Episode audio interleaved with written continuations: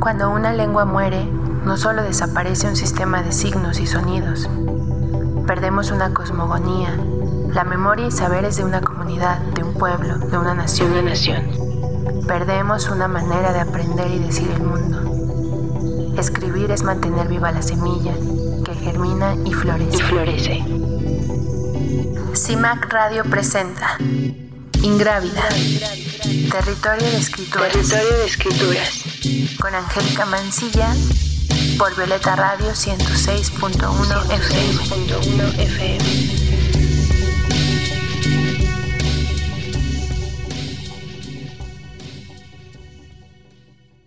Este programa es una colaboración con Originaria, gira de mujeres poetas que escriben fuera de la hegemonía.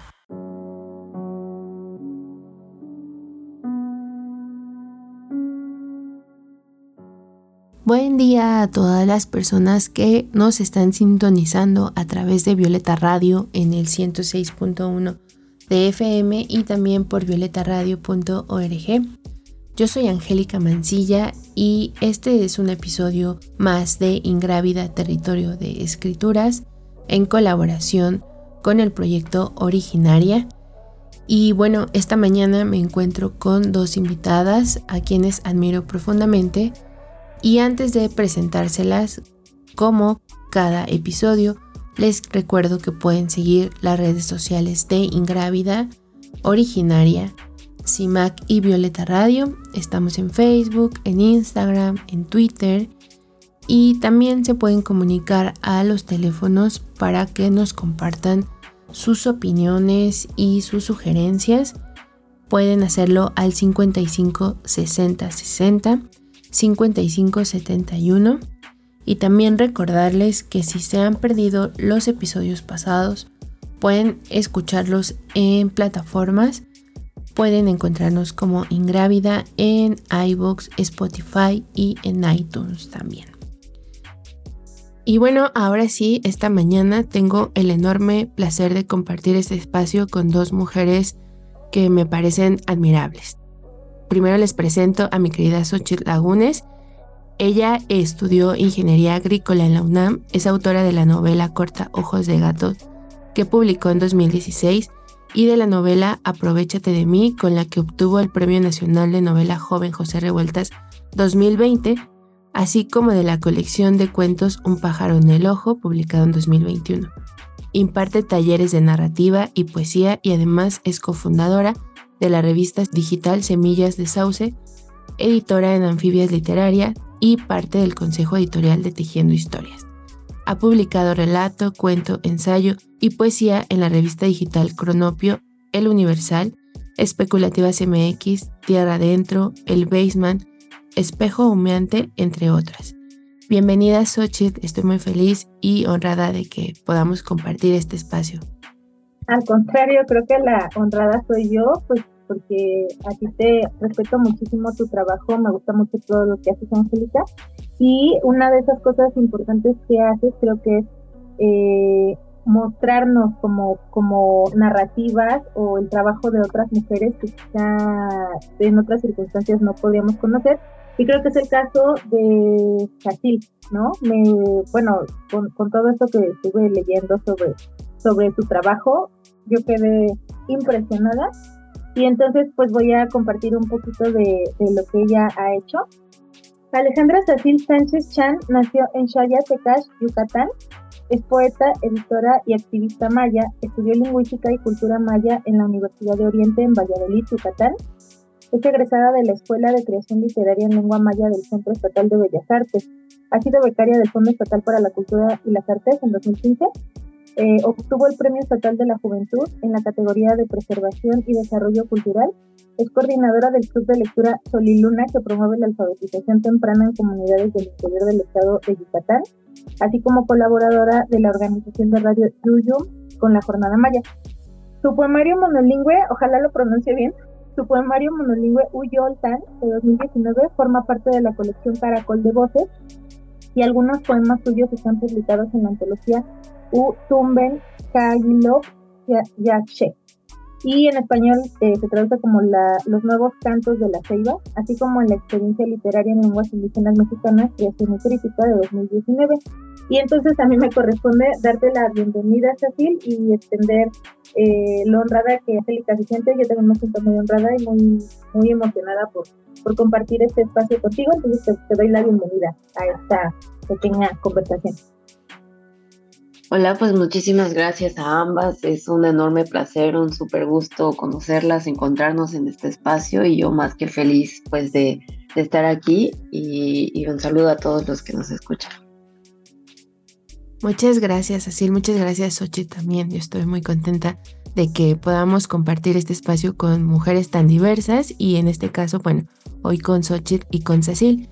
Y Cecil, justo para comenzar esta conversación, pues nos gustaría preguntarte sobre tu interés en la promoción y alfabetización en lengua maya, ¿no? tratando de llevarla a otros espacios más allá del entorno cotidiano, incluso mediante los medios digitales. Y en ese sentido nos gustaría preguntarte cuál ha sido el impacto de llevar la lengua a estos la lengua maya a estos espacios y de generar contenido en medios de comunicación y digitales y bueno, no solo pensándolo en la lengua maya, eh, sabemos que tú te has abocado a ello, pero digamos que hay más esfuerzos por promover ¿no? las lenguas nacionales y cuál ha sido el impacto tanto para los hablantes nativos como para quienes no conocen y hemos crecido monolingües en castellano. Ah, gracias por, esta pregunta. Eh, creo que hay diferentes puntos desde donde podemos em, percibir tanto el impacto como la ejecución de este tipo de, pues, de esfuerzos que se están haciendo. Uno, pensando en que, em, digamos, si nos vamos como a un sentido mucho más eh, legal, deberíamos pensar en que pues, es un derecho, ¿no? Que todos nosotros como hablantes de alguna lengua nacional, pues tenemos. Y que como no es algo que se esté realizando o se esté ejecutando eh, de manera puntual, creo que el ofrecer las posibilidades desde otros horizontes para que las personas que están, que están y que estamos creciendo y viviendo en estos ambientes de bilingüismo, me parece que em, es algo sumamente importante ofrecer esta posibilidad porque es algo que siempre se nos ha negado y como algo que se niega, pues no hay esfuerzos o no hay, eh, digamos que este tipo de posibilidades que en, en, algún momento nos den esa oportunidad de reforzar ambas partes, ¿no? Tanto un idioma eh, nacional que lo puede ser clasificado como indígena, como un idioma predominante como lo es el español, ¿no? Creo que el hecho de pensar que una lengua está por encima de otra, pues ya nos habla de cómo le asignamos estos estatus a las lenguas, ¿no? Que hablar una eh, significa pues estar en otro nivel, si a, diferencia de hablar, digamos que alguna lengua indígena. Entonces creo que ofrecer estas posibilidades, tanto para hablantes como para no hablantes, nos da esta, em, como esta, esta otra perspectiva, panorama de cómo existen estos otros mundos por donde vivimos y que también son válidos y que también tienen la suficiente fuerza y potencia para estar tan presentes como lo estamos. Y ha sido un proceso, la verdad, muy interesante para mí, en el sentido de que para los hablantes, porque creo que eh, nos damos cuenta que pues también la lengua se escribe, ¿no? Que si bien somos hablantes, pero que nos aprendemos casi casi en la escuela, pues que nada más sirve para hablarla en casa, ¿no? Pero darnos cuenta que esta posibilidad de escribir, esta posibilidad de aprender, de desarrollarnos en el idioma también, em, también funciona, pues creo que eh, nos abre otra, otra visión de cómo es nuestro idioma y de cómo es nuestra lengua. Y para los que no son hablantes también, ¿no? Como el conocer y tener esta aproximación eh, es otra manera de asimilar que no somos los únicos, ¿no? Que no somos las, las únicas personas que estamos habitando este mundo.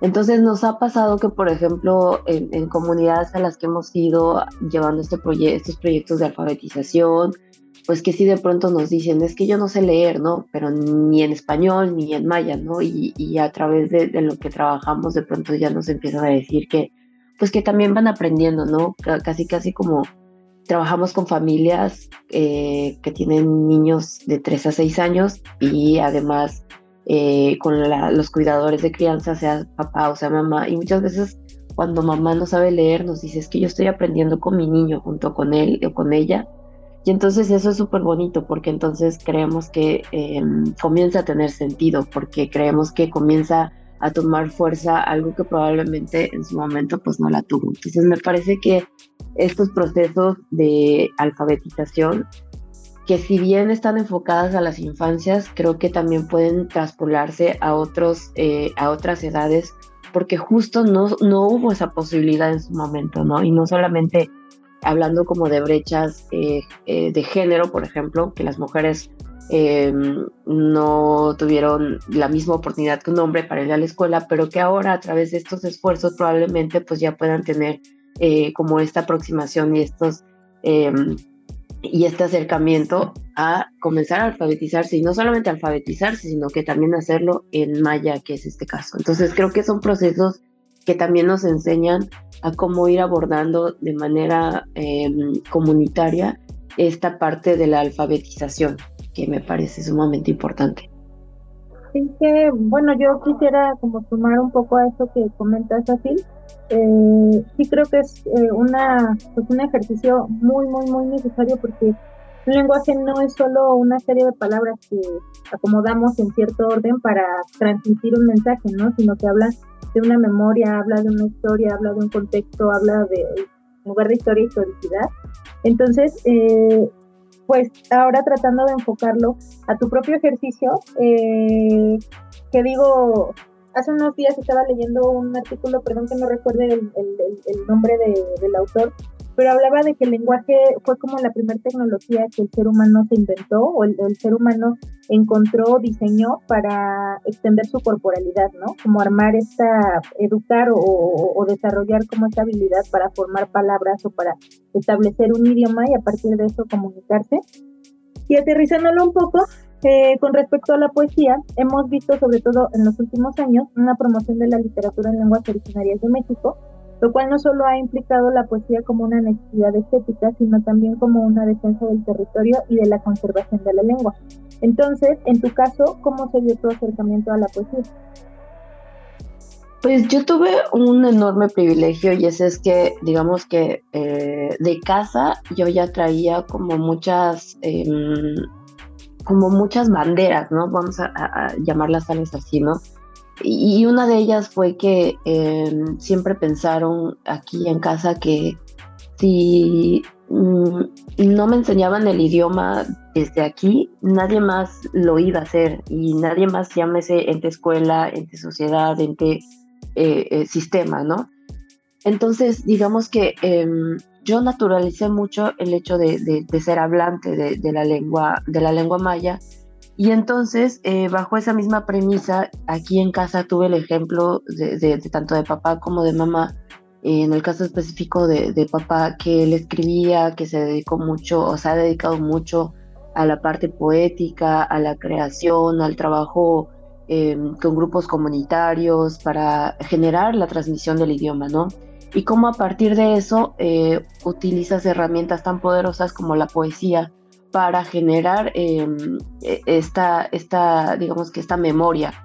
Em, yo recuerdo mucho que, que cuando éramos niñas, mi, hermana y yo andábamos con, con, con, mi papá y con mi mamá en talleres en comunidades, en donde él trabajaba con, con los niños y em, a partir de relatos tradicionales, a partir de temas eh, que estaban muy, muy presentes eh, en la comunidad, pues se generaban este tipo de recursos, desde los poéticos, los narrativos, los gráficos, y entonces em, creo que de ahí ya comenzaba en mí como esta, esta idea de que era un medio, y es un medio, ¿no? Para generar esa, esa historia, para generar esa memoria, y para, por supuesto, ya después de, de haberla, de haber trabajado en ello varios años, pues encontré en ella como esta herramienta también para denunciar, para alzar la voz y para encontrar pues otras formas de, de, resistencia que me parecen sumamente importantes no solamente por el hecho per se de escribir en la lengua, sino también por el hecho de,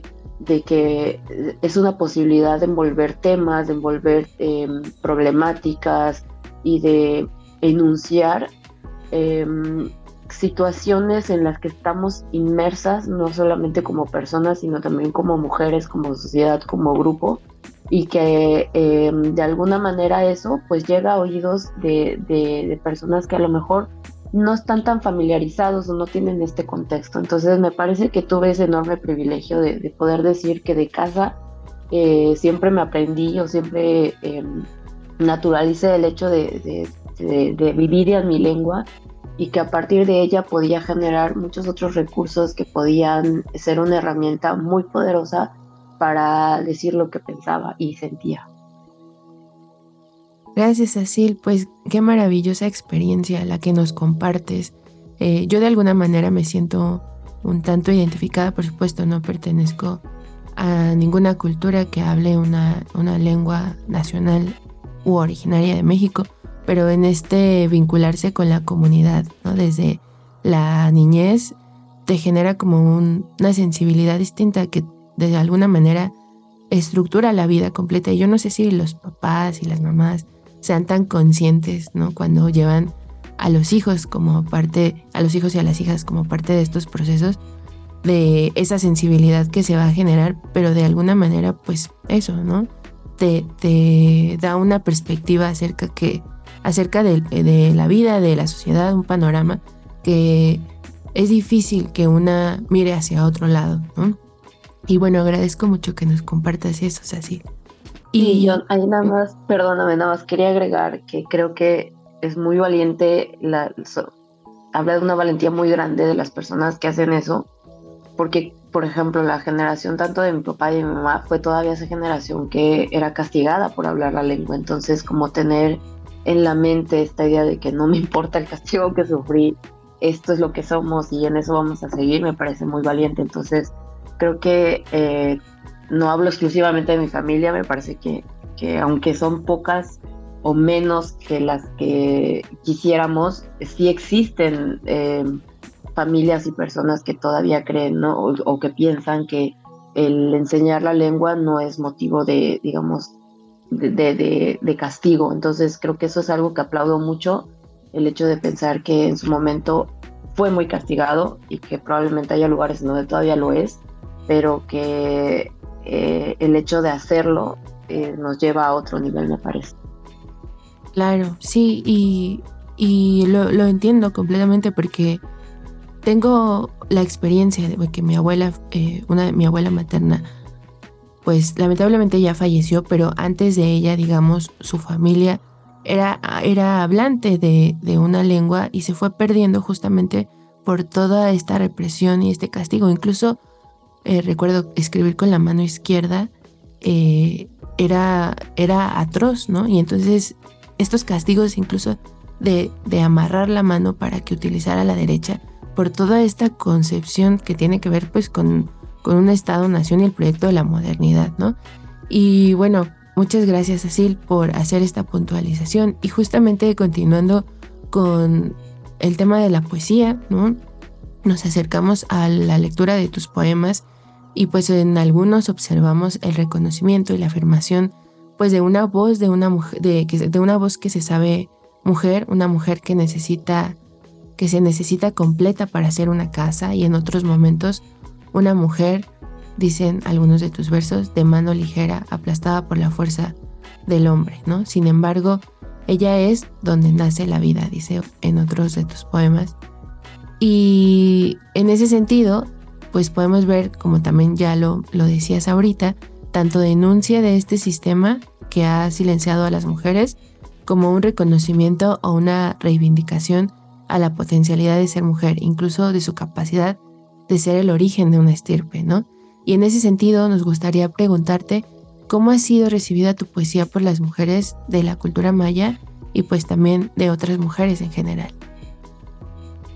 Yo creo que ha, sido un proceso ah, bastante catártico, me parece, porque em, nunca me propuse escribir directamente de mujeres, pero al final creo que es algo que eh, llegaba. Em, en algún momento a, una poeta, no recuerdo ahora el origen, me disculpo por eso, pero era de, América del Sur, no sé si era chilena, que decía que, eh, que los textos o, que la temática llega, ¿no? Y no hay que forzarla y no hay que, em, y no hay que ponerle una etiqueta, ¿no? En el caso, ella hablaba de nosotros como personas bilingües, ¿no? Si el texto te llega en español, desarrolla en español, si el texto te llega en maya, desarrolla en maya. Y un poco eh, pensando en eso, yo recuerdo que en algún momento pensaba, pues voy a escribir como de, lo que está pasando en mi comunidad, ¿no? Pero al final siempre aterrizaba hacia, hacia, hacia este tema de mujeres, hacia este tema de, pues de lo que significa, de lo que representa, de la esencia, de, lo que, eh, de la potencia. Y me di cuenta que entonces mucho de lo que estaba pasando a mi alrededor tenía que ver con las mujeres, ¿no? Un poco eh, eh, encontrando esta idea con estas filosofías, ¿no? Pensando en, corrientes, por ejemplo, la feminista, ¿no? Y yo siempre me cuestionaba y decía, es que ¿por qué, em, ¿por qué dicen que las mujeres no estamos presentes? Si yo estoy viendo o estoy viviendo mi percepción, mi lectura, es que ahí estamos, ahí está eh, la potencia de, mi mamá, ahí está la potencia de mi abuela, de la tía, de la prima, de la abuela, de la, de la mujer que está en mi comunidad. Y entonces como que me, daba cuenta que eh, eh, es un tema que si bien no está, no está contrapuesto al feminismo o no está contrapuesto a esa filosofía, pero sí tiene una vertiente que me parece que, que, que tiene otras variantes. Entonces, el darme cuenta cómo eso aterrizaba en los textos, pues me dio como un poco más de, eh, intención. Y también el cómo la, eh, eh, reacción de, las otras mujeres al escuchar o al percibirse, ¿no? Que a lo mejor era una forma de nombrar algo que, se está ejecutando, que, que está en la, comunidad. Me parece que también ha sido em, algo que, que las ha sacudido en ese sentido, ¿no? Como que de pronto escuchamos mucho que pues que, las mujeres estamos un poco relegadas, estamos hacia atrás, ¿no?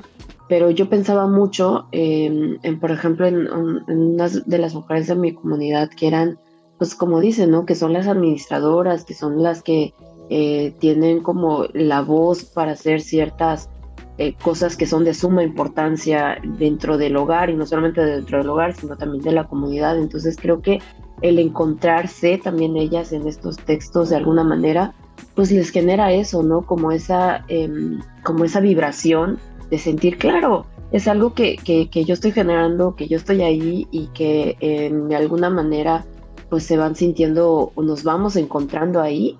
Y eso creo que es muy bonito porque aprendemos como a, a reconocernos y a ubicarnos en un punto en donde a veces pues creemos o nos sentimos un poco desapercibidas.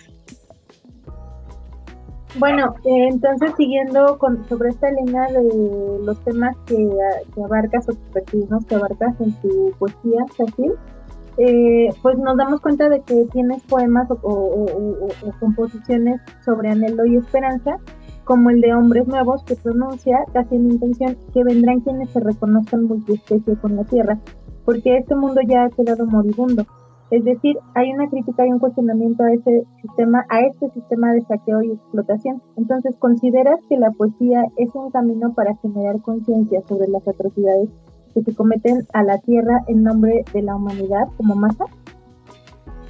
Sí, o sea, yo creo que eh, eso también es, una manera de, denunciarlo. Em, me parece que esta, esta idea de, nosotros como, como personas, como humanos, el hecho de pensar que estoy por encima de otro solamente por tal o cual eh, característica, cualidad o llamémosle tal vez incluso estatus, eh, es algo que hay que nombrarlo, hay que denunciarlo, hay que hablarlo, hay que ponerlo en la mesa.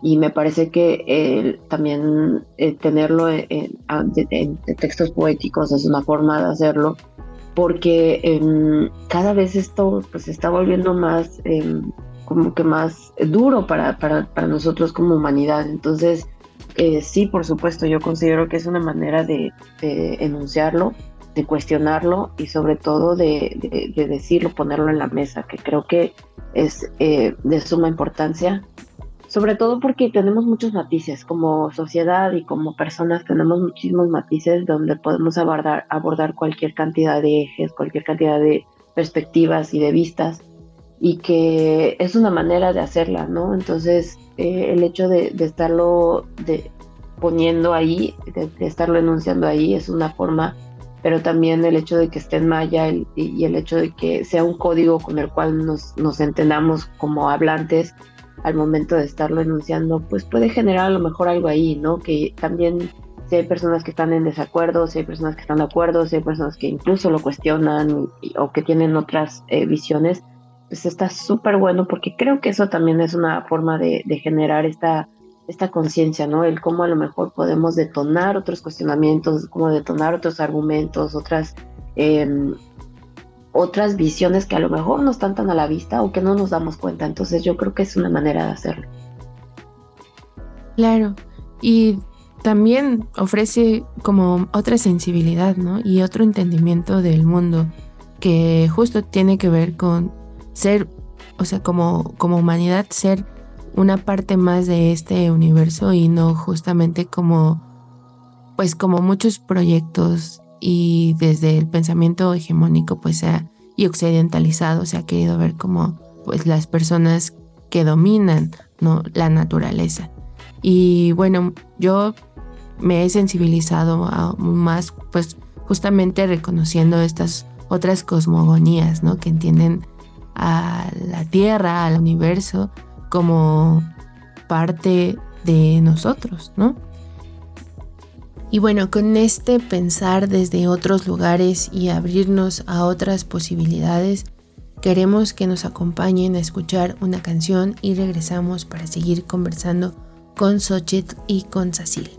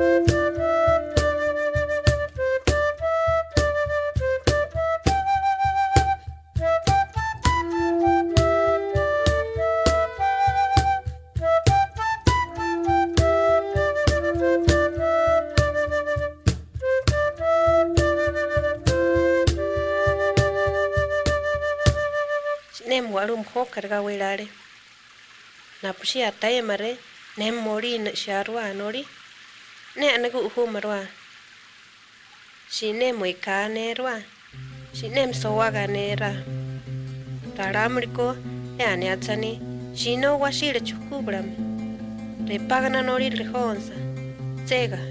ka charga iwichirarwa pushi ne kenaro ne msowa ga ne ra taramriko e ane atsani shi no washire chukubram re pagana nori rehonsa tsega shi ne ka charga i wichirarwa pushi ne genaro Shimirosa Okoguara Puera pare chiroa Neje kiri repa ena. Neje kiri repa ena. Neje kiri repa ena. Neje kiri repa ena. Wenne waru are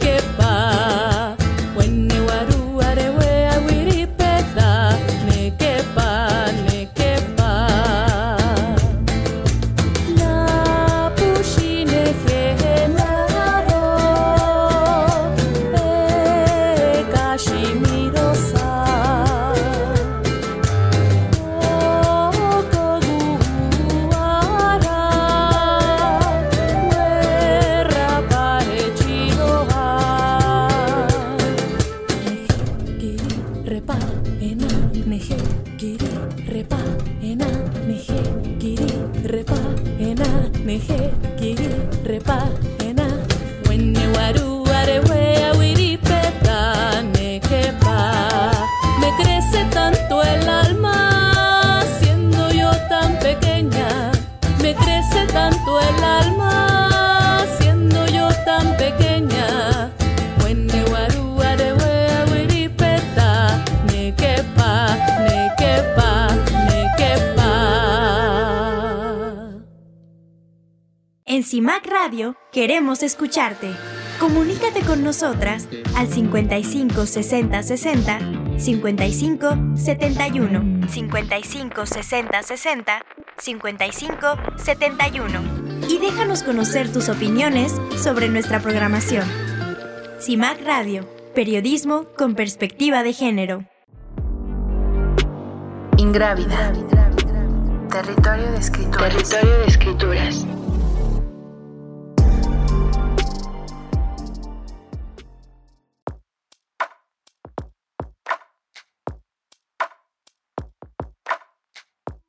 Estamos de vuelta en Ingrávida, territorio de escrituras.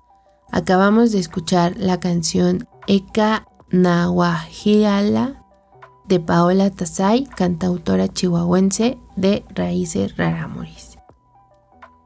Para quienes apenas nos están sintonizando a través de Violeta Radio en el 106.1 de FM y también por internet a través de violetaradio.org, les cuento que estoy acompañada de la escritora y amiga Xochitl Lagunes, quien me ha estado acompañando en conversación con la poeta Cecil Sánchez Chan, poeta, editora y activista maya. Y bueno, Cecil, justamente esta invitación se dio por la colaboración que estamos llevando a cabo con Originaria, ¿no? Eres una de las poetas invitadas al segundo encuentro Originaria, Mujeres que escriben fuera de la hegemonía, que se llevará a cabo en mayo del 2024 allá en Pátzcuaro, Michoacán. Y en ese sentido, ¿podrías contarnos un poco cómo se dio este encuentro con Originaria y cómo te sientes de ser parte de este proyecto que reúne pues las voces de distintas poetas? Sí, estoy súper contenta por ese encuentro que se generó también de un encuentro. eh, tuvimos, bueno, yo tuve la oportunidad de acudir a la Feria del Libro de Oaxaca el año pasado y ahí pues tuvimos un encuentro muy muy bonito eh, con otras mujeres de otras eh, de otros pueblos eh, originarios que ya nos conocíamos, que ya nos habíamos ubicado, algunas de nosotras solamente de manera digital, pues veníamos de la pandemia y que eh, el encuentro que sucedió ahí pues fue sumamente bonito porque fue como reencontrarnos, reconocernos los que no nos conocíamos de manera física. Y eso pues generó que, que, que haya como un eso, un cúmulo de muchas ideas, un cúmulo de, de, de, de propuestas, de colaboraciones. Y una de ellas pues fue justo esta, la de originaria, en donde a Terry, eh, que yo tuve la oportunidad de conocerla ahí, este, me contó del proyecto, me platicó un poco de cómo había sido la, el primer encuentro, eh, estaba sumamente animada con esta intención pues de darle eh, la continuidad al segundo. Y entonces eh, a partir de ahí generamos ese contacto, generamos como esta, eh, este intercambio de, de, de ideas. Ellas eh, lograron pues postular, obtuvieron como esta parte de, del, del financiamiento para que esto pudiera ser realidad. Y entonces a partir de ahí pues ya recibí la, la invitación y, creo que va a ser algo que me tiene pues muy muy emocionada justo porque creo que son mujeres a las que han invitado, son mujeres con mucha potencia, con muchas, muchos pensamientos, con mucho que decir y que creo que también puede generar pues que esto se vuelva un movimiento bien bien grandote en donde cada vez haya más mujeres que se quieran sumar y que encuentren en la poesía, en la escritura, pues esta forma también de, de pronunciarnos, de sensibilizarnos, de acompañarnos y de caminar. Entonces eh, fue así como conocí el proyecto. Eh, también compartieron conmigo pues lo que se generó en, el primer encuentro y creo que eh, es sumamente potente no el hecho de, de, reunir no solamente a mujeres que están escribiendo sino todo lo que hay detrás no el hecho de que sean hablantes de varias lenguas nacionales pues que tienen una historia, que tienen, eh, tienen muchas cosas que em, tanto que contar como que compartir y que armar. Entonces creo que va a ser algo que em, nos va a generar todavía más y creo que eso es lo, increíble de este tipo de encuentros. Pues, qué, emociona, me, me, emociona mucho eh, pues enterarme como de estos espacios en donde está involucrada esta intención y como tanto, tanto esfuerzo colectivo. Eh, pues Cecil, nos gustaría muchísimo, es una petición, nos gustaría muchísimo tener el agasajo de escucharte, leer, compartir con nosotras y con quienes nos escuchen, pues un fragmento de tu obra. y no sé si estás de acuerdo. Sí, sí, claro que sí. Muchísimas gracias también por la oportunidad. Eh, bueno, este es un texto que escribí creo que fue el año pasado, y se llama Ichaco.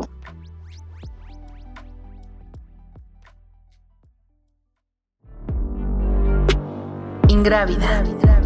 Palabras que germinan. Palabras que germinan.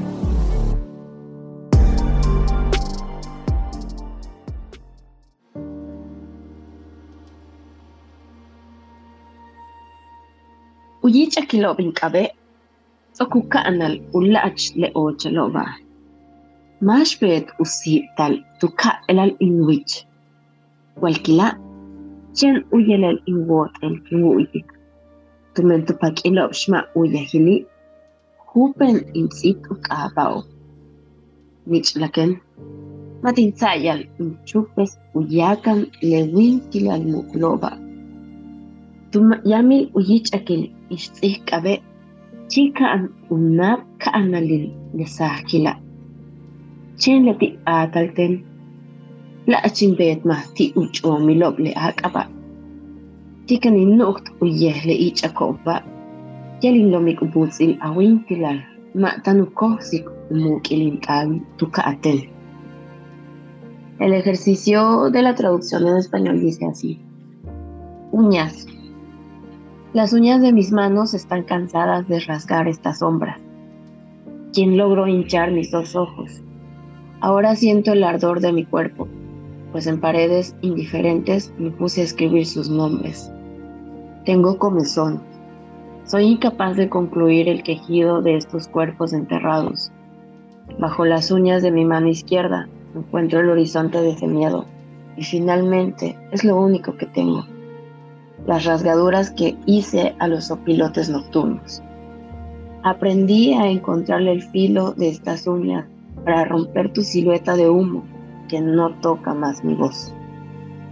Gracias. Ay, muchas gracias, Cecil, qué bello. No sé si Xochitl quieres decir algo. Pues es una cosa impresionante. Eh, yo no tengo tampoco como una herencia cultural que me permita hacer construir dos lenguas, pero sí creo que es, que es un planteamiento del universo completamente diferente a partir del idioma a través del cual lo construimos, ¿no? Del, mundo, del entorno, de, la experiencia de vida en general. Y, y, también es como una especie de, de clave que compartes con ciertas personas que fueron como, como eh, que, están como en, circunstancias cercanas a las tuyas. Entonces, eh, a mí me emociona mucho, o sea, no entiendo, no entiendo lenguas originarias ninguna, pero pero creo que eso es, eso es algo tan poderoso del lenguaje que incluso sin que, sin que seas hablante, sin que conozcas eh, las aproximaciones o las, o, las equivalencias o las, o las traducciones, también hay una eh, como una sensibilidad que alcanzas a percibir. Entonces, eh, pues yo estoy como muy emocionada y muy agasajada por tener la oportunidad de escucharte de viva voz así. Muchas gracias. Al contrario, muchísimas gracias también por, por, darse la oportunidad, darme la oportunidad tanto de escuchar como de leer. Creo que es sumamente bonito y, y es esta forma también de, pues, de encontrarnos, ¿no? Un poco me emociona también que digas que no, no has tenido la oportunidad, pero que también tengamos este acercamiento, tanto tú como yo, y con otras personas que también lo estamos haciendo. Eh, me parece muy em, eso, ¿no? El encuentro, tal vez, incluso si es la primera vez, es también una invitación, ¿no? A, conocer a conocernos, por supuesto, y, a seguir generando estos encuentros, porque es parte de, ¿no? Creo que es parte también de sensibilizarme a mí hacia quienes a lo mejor es su primer contacto y también del otro lado. Entonces, muchísimas gracias. Claro. Y Xochitl. Ah, pues quiero como, agregar algo. La semana pasada tuve, estuve como en una conversación relacionada con esta, no sé si decir evolución, pero eh, sobre cómo el lenguaje, creo que el lenguaje que está, eh, el lenguaje oficial, pues nuestro aquí en México, y me parecería que es alguna situación similar en varios países de América Latina, creo que tiene, está muy, muy relacionado pues con los temas de identidad, ¿no? Entonces, siento que un deber o una responsabilidad importante también es como, como hacer memoria o mantener la memoria de que el que, el que las personas en este momento seamos, seamos hablantes del español fue a costa como de un pago de sangre, ¿no? Un, costo que tuvo como lo que mencionabas así hace al, inicio de la entrevista, pues que estaban como estas, estos castigos para, o sea, pues para hablar la lengua, ¿no? Para hablar cualquier lengua de alguno de los pueblos originarios. Entonces creo que eso es algo importante, no olvidarlo, que sí existimos como en este universo que construimos a través del español, pero que antes de eso hubo una tradición distinta, hubo un origen diferente, y creo que es una cosa necesaria que, activamente tendríamos que estar buscando defender, ¿no? Buscando poner sobre la mesa, hablar al respecto de eso. Sí, completamente de acuerdo con esto que estás planteando, Xochitl. Y pues ahora a mí me impresiona mucho y reconozco, como ya bien también decía Sacil, eh, hace un ratito, como pues esa valentía de mujeres y hombres que han defendido la lengua y que pues han decidido ¿no? activamente hablarla y a pesar como de todos estos esquemas que hay y por fortuna creo, ¿no? aunque estoy segura que faltan muchísimos esfuerzos, eh, pues ya hay bastantes que justamente están contribuyendo a la sensibilización de, la sociedad en general y también exigiendo ¿no? al Estado. Y bueno, yo quería decir de la lectura del poema Sacid que es muy, y, que es algo que justamente le comentaba en uno de los episodios pasados a Len González, como esta riqueza sonora ¿no? de escuchar el poema en la lengua, eh, en este caso en la lengua maya, pues es como, como que te da, te evoca distintas cosas que cuando lo escuchas en castellano, ¿no? Y esos, esos procesos son muy interesantes. Y bueno, esto también es una invitación para quienes nos están escuchando, pues que se animen, ¿no? Si hay espacios, cada vez hay más espacios donde se están enseñando lenguas originarias, ¿no? Para hablantes no nativos o monolingües en castellano, en español. Y pues que eso, ¿no? Que nos atrevamos a seguir explorando esta, esta riqueza sonora y lingüística que existe de tantas lenguas que desafortunadamente cada vez son menos y que ahorita pues sí hay un esfuerzo por, por que prevalezcan y esperemos que, que continúe durante bastante tiempo y también como estas investigaciones que se están haciendo para hacer como esta memoria y este archivo del funcionamiento de la propia lengua, ¿no? Que probablemente no se tenía de todas las demás lenguas nacionales, pero que se está tratando justamente, ¿no? Y sobre todo son esfuerzos de, las personas que integran estas mismas comunidades o que, eh, que son hablantes de estas lenguas mexicanas, de estas lenguas nacionales, y, que han entrado como a estos espacios académicos justamente pues para que haya este archivo material, ¿no? Y se pueda preservar como esa riqueza lingüística. Y bueno, no sé si ya me hice, ya intenté expresar lo que quería expresar y si no, eh, bueno, de a poco.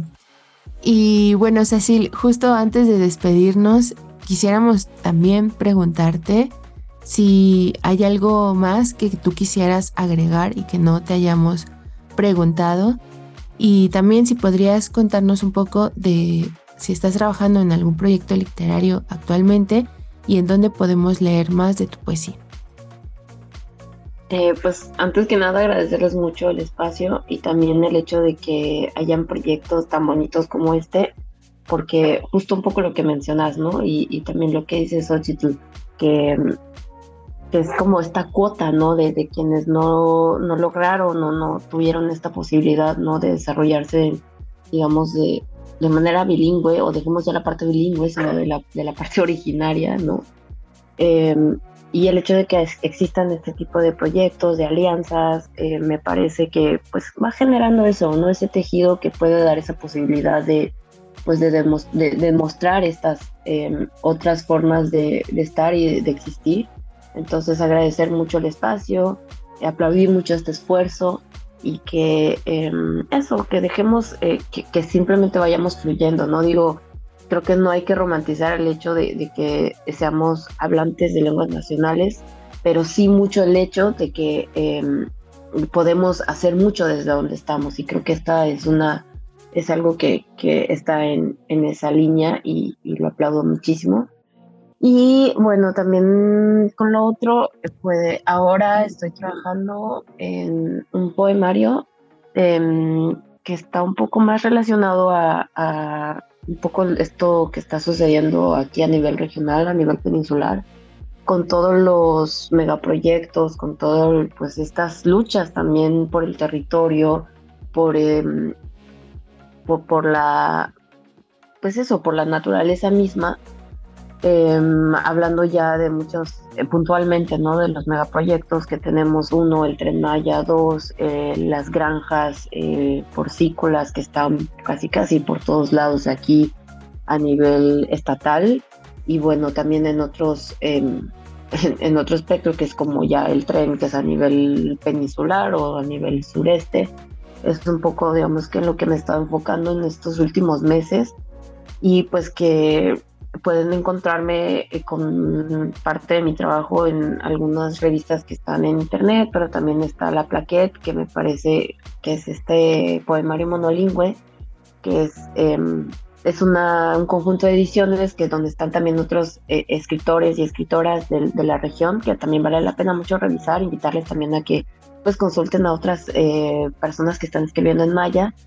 Em, y eh, pues en internet hay varios y pues están los libros en donde he tenido la oportunidad de publicar, que pueden pues, consultar conmigo para hacerles llegar tal vez algunos ejemplares.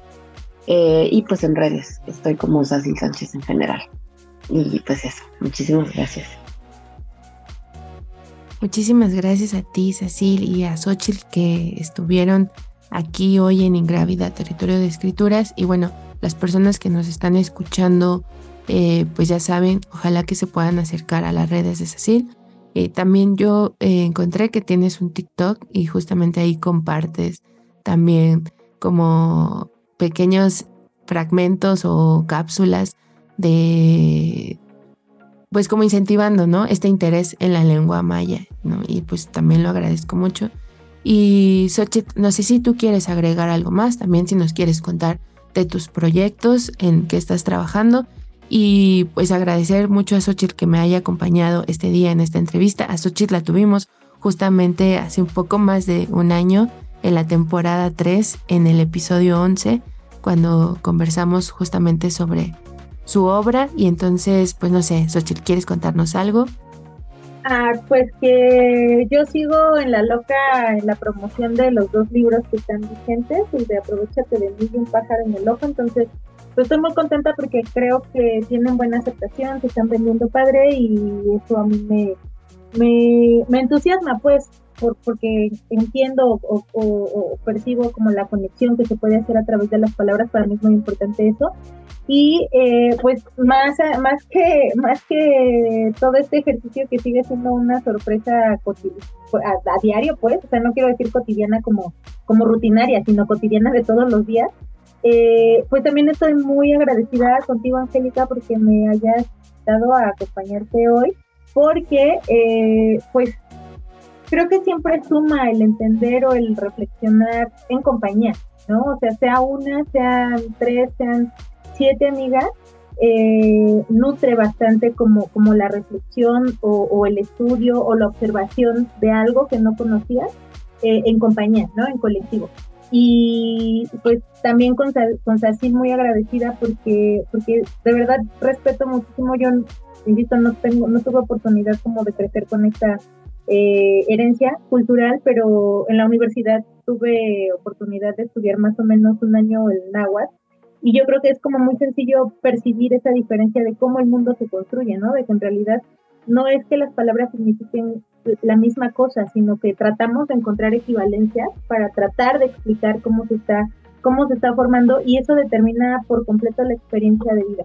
Entonces, eh, pues gracias otra vez, Angélica, por invitarme. Eh, gracias a ti por compartir también conmigo pues esta, esta pequeña conversación y para mí siempre, esto significa siempre como oportunidad de crecer, de crecer la, las comunidades o los, o los colectivos a los que perteneces, o las colectivas a las que perteneces. Y pues muchísimas gracias a ambas, eh, me parecen mujeres admirables y ojalá que que, bueno, quienes nos estén escuchando, si no conocen la obra de Xochitl, se acerquen, si no conocen la obra de Sacil, también se acerquen. Y pues ahí, si buscan también en internet, ¿no? Si dan, eh, si buscan los nombres de cada una, les van a aparecer pues varios espacios en los que están sus escritos y pues yo muy afortunada de que en este espacio, en este Ingrávida Territorios de Escrituras, pues vayan transitando mujeres tan potentes que nos vienen y nos comparten su palabra y que bueno, esto enriquece pues justamente a tener un panorama más amplio acerca de lo que estamos escribiendo las mujeres en la actualidad en México y pues también en el mundo, ¿no? Y bueno, pues eso sería todo. Muchas gracias. Gracias. Muchísimas gracias.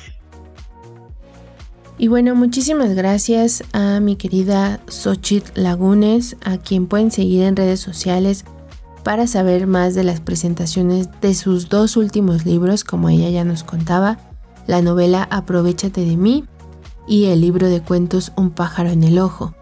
Y por supuesto también muchísimas gracias a Sacil Sánchez Chan, que estuvo esta mañana con nosotras compartiéndonos de sus procesos de escritura y también del activismo que realiza en la difusión y promoción de la lengua maya. Y por supuesto, también muchísimas gracias a ustedes quienes nos acompañaron en esta mañana, quienes comparten también nuestras actividades a través de redes sociales. Y recuerden que si no han podido escuchar algunos de nuestros episodios, pueden hacerlo en plataformas. Quédense en Violeta Radio, a continuación sigue Lucía Lagunes con Análisis Feminista y nos encontramos el próximo viernes con más poetas, con más escritoras en lenguas originarias para transitar este territorio de escrituras. Adiós.